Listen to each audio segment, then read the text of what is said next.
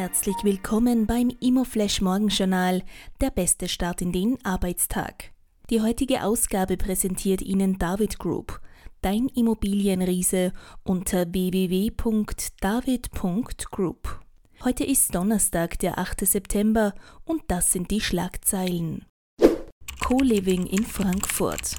Habit eröffnet im Frankfurter Ostend ein 3310 Quadratmeter großes Co-Living-Gebäude mit 108 Wohneinheiten. Neukredite rückläufig. Steigende Zinsen und Preise sowie wirtschaftliche Unsicherheiten machen sich auf dem deutschen Markt für Wohnimmobilien bemerkbar.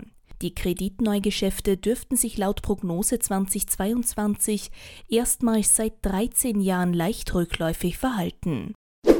Die spannendste Meldung heute: Verwerfungen im Neubau.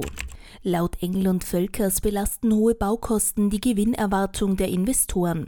Das soll zukünftig zusammen mit der längeren Vermarktungsdauer zu Verwerfungen im Neubausegment führen. Das waren die wichtigsten Informationen zum Tagesbeginn. Mehr dazu und was die Branche heute sonst noch bewegen wird, erfahren Sie wie gewohnt ab 14 Uhr auf www.imoflash.at.